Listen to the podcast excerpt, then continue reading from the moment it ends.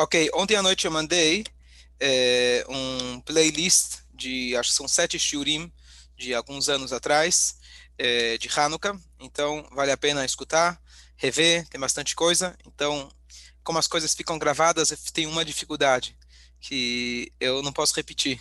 Se eu repito, vai dizer, bom, já falou isso ano passado, está lá na gravação. Então, vou procurar não repetir. Bom, primeira, só um lembrete, hoje à noite a gente começa Hanukkah, a mitzvah, na verdade, Hanukkah é uma mitzvah que os sábios instituíram para nós, e a mitzvah é que a gente acenda cada noite é, pelo menos um candelabro por casa, e o ideal é que cada homem da casa aumente uma vela a cada dia, começando no primeiro dia com a vela piloto, e mais, e mais uma vela, é, mais, e mais a vela do dia. Muito obrigado. Então, é, bom dia, mãe. Ok, então vamos conversar um pouco sobre. Bom dia.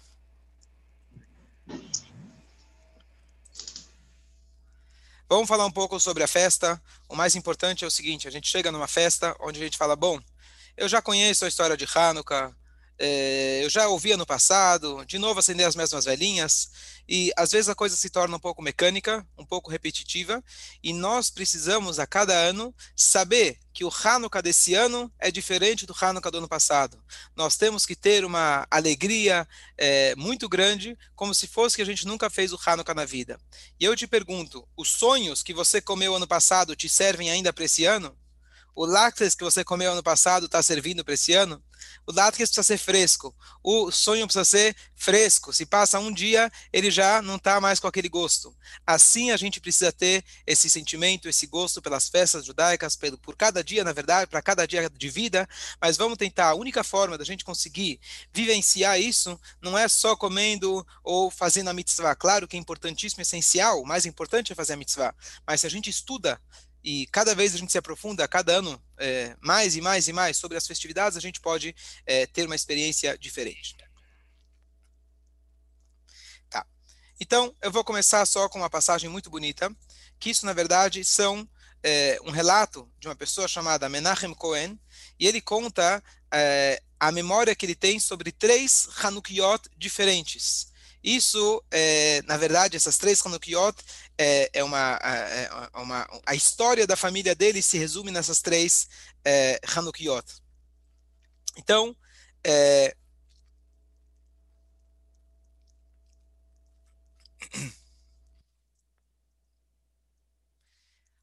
esse homem ele conta o seguinte: ele tem três Hanukkot guardadas na, é, na casa dele. A primeira ela, na verdade, foi feita em 1960 em Riga, na capital da Letônia. O avô dele chamava Natan Barkan, um grande Hassid conhecido. Ele trabalhava numa fábrica e ele era o tipo CEO daquela fábrica. Então ele pediu para os trabalhadores fazerem para ele um candelabro. Eles não tinham noção, estamos falando aqui de uma época de uma, da Rússia comunista, e ele pediu para eles fazerem um candelabro como se fosse um, um enfeite. E ele então pediu para ele fazer esse castiçal com nove braços, em linha reta, como que o Rambam, na verdade, desenha como era a, Hanukkah, a menorá do Beit HaMikdash, e com isso, na verdade, ele distribuiu é, clandestinamente várias e várias Hanukkot por toda a Rússia. E, a, e uma delas, que é ele, a mais bonita de todas, ele guardou ela para o seu genro chamado Mordechai Gorlik. Essa Quando é. foi isso? Desculpa, perdi o começo Isso em 19, 1960. Tá? Certo. E quando os pais desse que está contando a história é, foram fizeram aliar para Israel, em 1971 eles levaram com eles a Hanukkah deles. E ele falou que essa Hanukkah era tão maravilhosa, tão bonita, que mesmo durante a Rússia soviética ele conseguiu montar e ainda atrás ele conseguiu colocar uma certa decoração que lembra o Kotel Amaravi. Hanukkah número 2 que ele tem. Na casa dos pais desse que está contando a história, ele, na casa dos pais dele, que fica em Kriat Malach, em Israel, tinha uma segunda menorá, um pouco estranha. Essa Hanukkah, ela foi feita de, dos invólucros das balas de metralhadora. As balas de metralhadora estão organizadas, estão arrumadinhas, e nelas, é, e essas, essa era Hanukkah. Qual que é a história? Então, o pai dele, ele estava na guerra do Yom Kippur. E ele serviu, na verdade, no corpo de artilharia.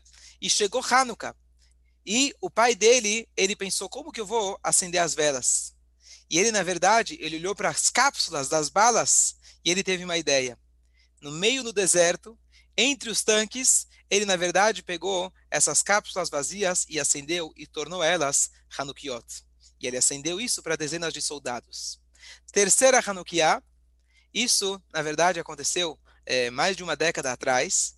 Ele conta que ele foi uma vez, ele estava é, fazendo uma viagem para Hanukkah, ele chegou em cima da hora de Hanukkah e ele esqueceu de trazer com ele as velas e trazer a Hanukkah.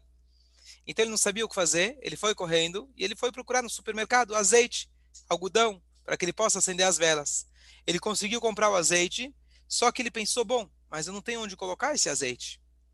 E logo se lembrou que o avô dele contava que na Rússia, na Sibéria, na verdade, na Sibéria, quando ele foi exilado nos campos de trabalho, ele que ele fazia, ele pegava batatas e cortava no meio, cavava aquela batata, tirava um pouco do miolo e ele colocava o azeite lá dentro. E assim ele fez. 60 anos depois, ele conseguiu repetir a mesma coisa que o pai dele fez. Por que, que eu contei essas três histórias, essas três Hanukkot? Porque isso, na verdade, resume as nossas festividades.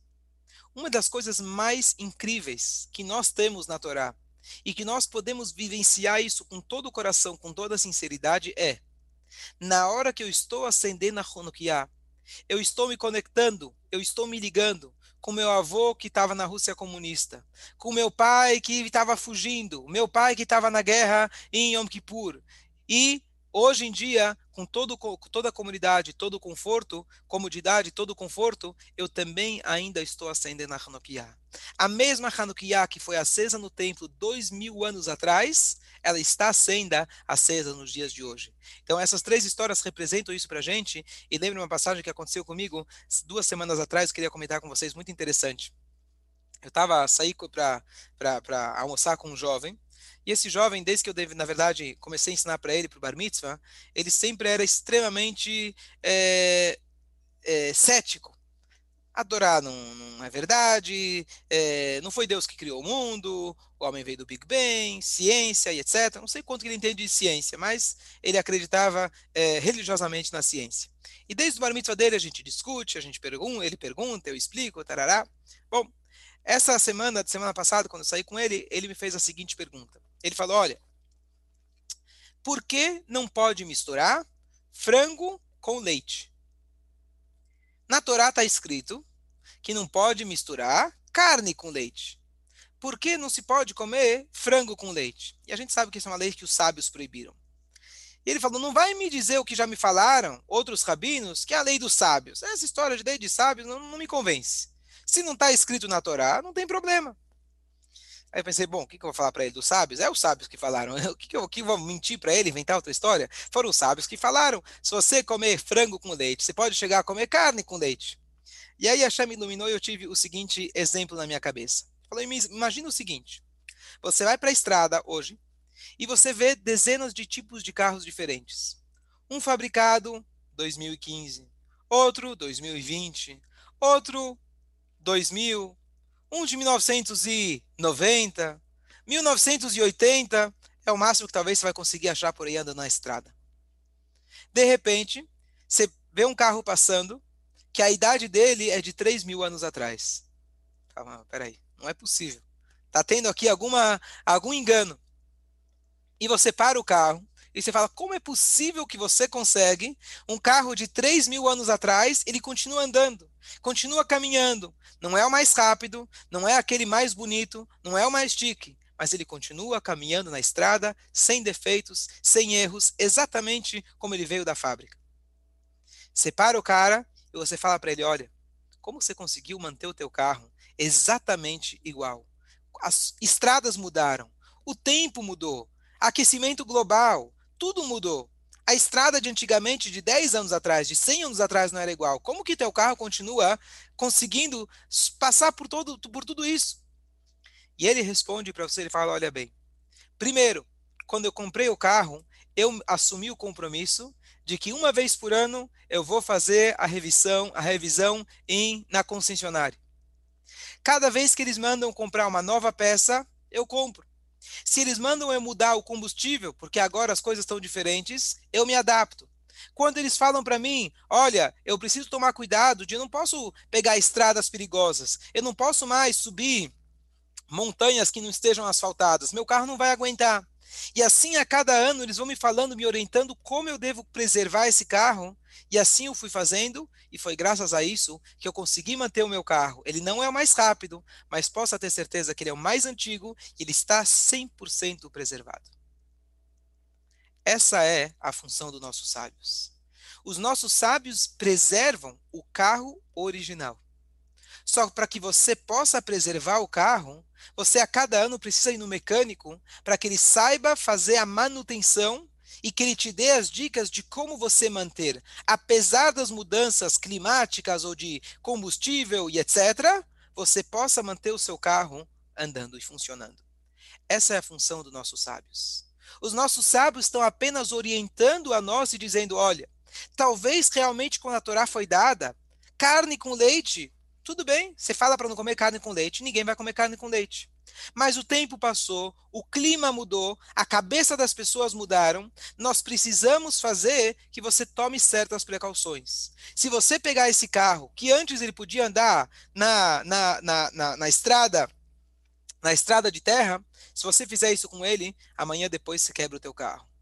Amanhã depois chega uma pessoa e fala: Sabe o que? Eu também tenho um carro antigo. Eu vou pegar e fazer do jeito que eu quero. Porque se eu olhar um manual de instrução original, eu estou seguindo. As coisas mudaram. Você precisa ter mecânicos a cada geração que eles vão te adaptar, mantendo o carro com as peças originais, mantendo o carro intacto, mas você precisa escutar o que eles vão te dizer para que esse mesmo carro possa funcionar sobre todas as condições. Eu dei para ele esse exemplo e ele ficou satisfeito. Ele gostou? Ele falou: Não, eu só estava perguntando por curiosidade. Na verdade, eu acredito, mas é, é, é que eu preciso, é difícil para mim. Então, eu vi que, o Hashem, a resposta foi boa. Então, é, a ideia é o seguinte: essa festividade, Hanukkah, é a única festividade junta com Purim que ela não é bíblica.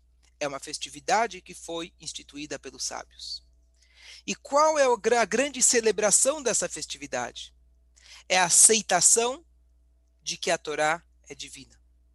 É a aceitação que o carro ele continua sendo original e eu não posso comprar. Ontem alguém me falou, olha, aconteceu ontem. Alguém me falou que ele começou a frequentar alguma coisa que não é bem judaísmo, mas é um lugar onde eles se juntam, vão passar um final de semana, eles tomam um chás curativos, eles cantam até músicas judaicas. Tudo bem que o rabino ele, ele é convertido, ele entende de cabala, 90% de quem está lá não é judeu, mas me faz me sentir bem, mudou minha vida.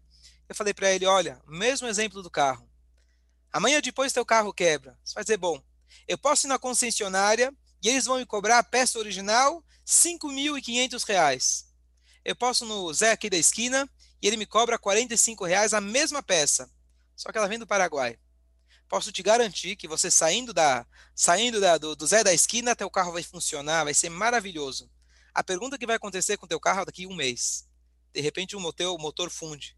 De repente o câmbio está ferrado. Essa é a diferença. Então você pode pegar pegar a peça falsificada. É fantástico, ela funciona a curto prazo. A longo prazo isso não funciona. Quando nós celebramos Hanukkah, a gente lembra de que os gregos, eles queriam fazer o seguinte: a história toda qual que é? Que eles entraram no templo, destruíram tudo e eles impurificaram todos os potinhos de óleo. Bom, eles acharam um potinho de óleo e acenderam e ficou seis, oito dias. O que, que isso me importa? Bom, eu também já peguei o carro uma vez, tinha pouca gasolina e eu consegui chegar em casa, apesar de tudo. Qual que é o grande milagre? Tá bom, é bonito, é legal. Qual que é a celebração de uma velhinha que ficou acesa? E a resposta é que o milagre de Hanukkah é a vitória da pureza, da santidade sobre a razão. Razão é óleo. Usar o, o intelecto é azeite. O intelecto ele está acima da água, ele boia por cima. Só que, só que eles quiseram impurificar esse azeite. Ou seja, basear a nossa vida unicamente na nossa compreensão, no nosso intelecto, naquilo que a gente preza como ser humano, mas termina por aí. A novidade de Hanukkah e a vitória de Hanukkah é que eles conseguiram purificar o óleo. Eles conseguiram achar um pouquinho de óleo que ainda estava intacto, mostrando que nós precisamos ter aquele óleo que ele era é, selado, ele era preservado com a sua com a sua santidade. Ou seja, se nós formos usarmos o nosso intelecto apenas e basear a nossa vida ou o judaísmo no intelecto, ele pode até funcionar. Mas lá na frente, você vai pegar a saída errada. A vitória nossa é que, por mais inteligente que sejamos, o nosso intelecto ele é limitado e a nossa vitória, o nosso, é, é, o nosso papel como judeus é fazer com que a fé ela se sobressaia, ela seja a nossa essência, a nossa base e não apenas a nossa compreensão. Uma vez que eu tenho a fé, uma vez que eu tenho essa conexão íntima com Deus, aí eu posso usar o meu intelecto. Um exemplo simples para isso.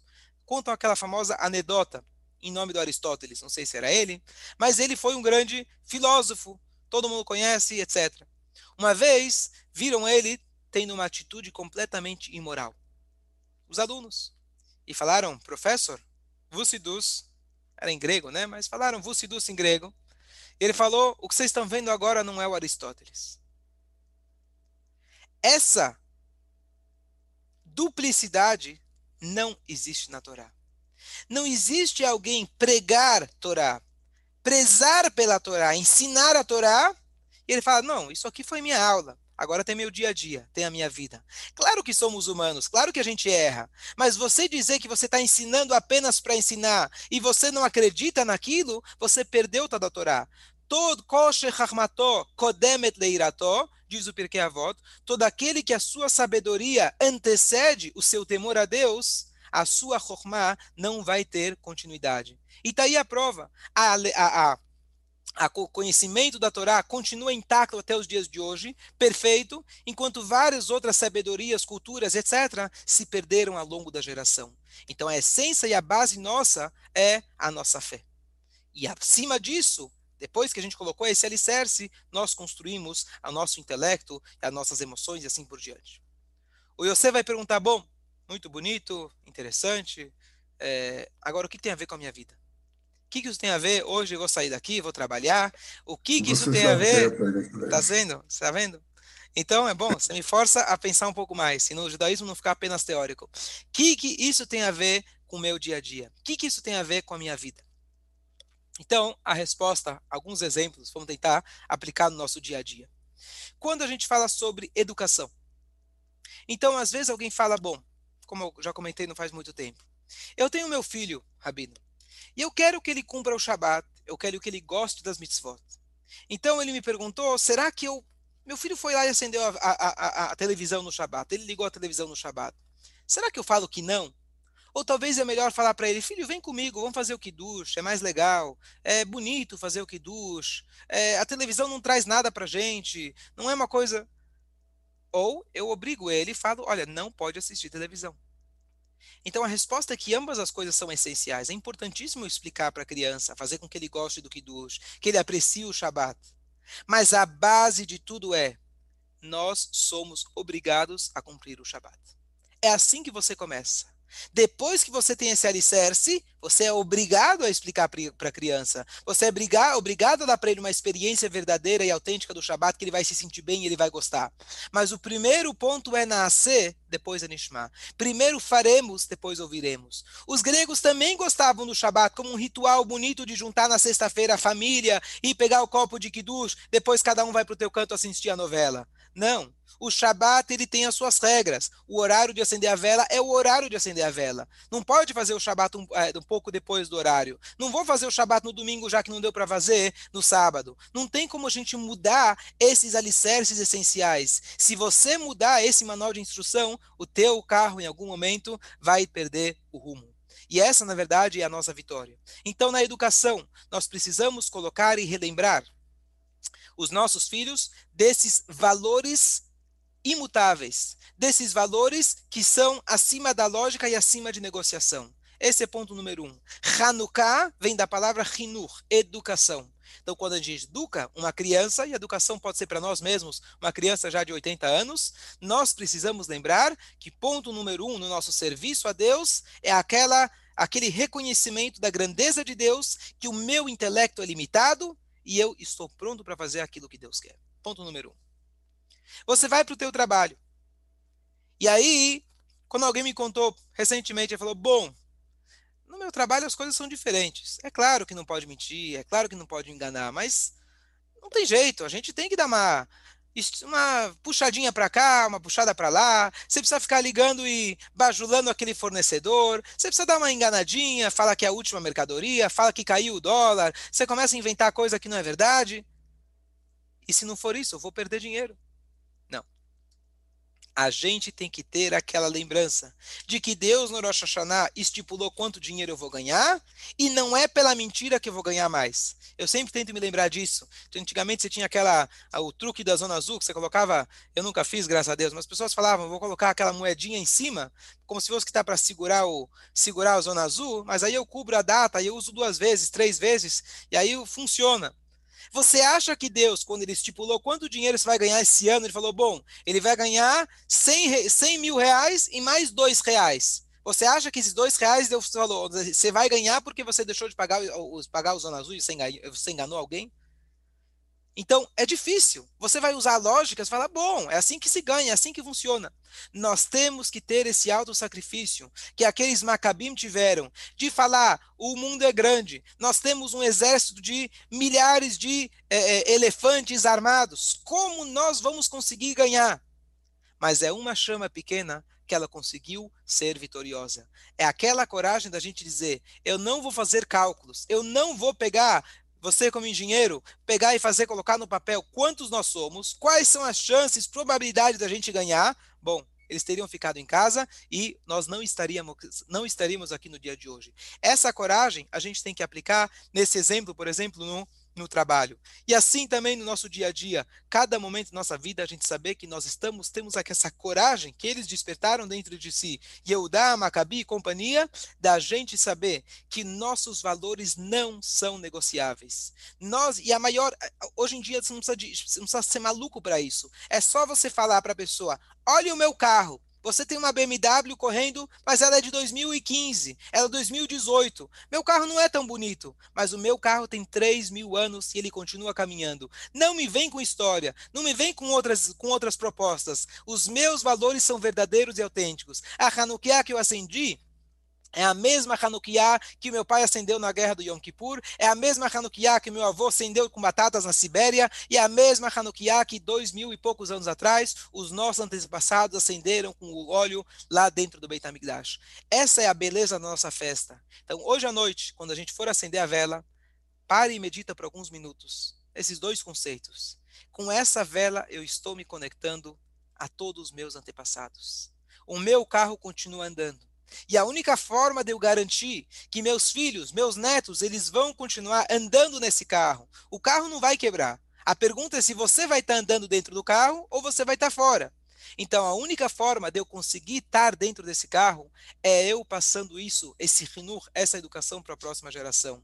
É eu começando a praticar isso no meu dia a dia, essa coragem de ter a, o autoestima suficiente, a coragem suficiente de dizer: o meu carro pode ser não ser o mais bonito nem o mais veloz, mas o meu carro é aquele que é eterno é aquele que eu não posso abrir mão nem por um instante das regras que Hashem colocou para a gente. Se a gente se lembrar disso, essa Hanukkah, se Deus quiser, esse Hanukkah vai ser diferente. A gente vai acender aquela vela e lembrar que o óleo, o azeite, ele fica acima de tudo. A gente precisa da santidade, a gente precisa saber que o nosso intelecto, ele vem depois da nossa fé, e com isso a gente consegue, se Deus quiser, ainda hoje, à noite, acender as velas do Beit HaMikdash, com muita alegria, e a gente vai estar todos lá. E apesar de parecer um sonho distante, é só você olhar para o carro. Você quer saber se realmente existe Mashiach? Olha para esse carro e veja. Nós estamos ainda no mesmo carro de 3 mil anos atrás, aonde tínhamos Beit HaMikdash, aonde tínhamos paz no mundo na época do rei Salomão.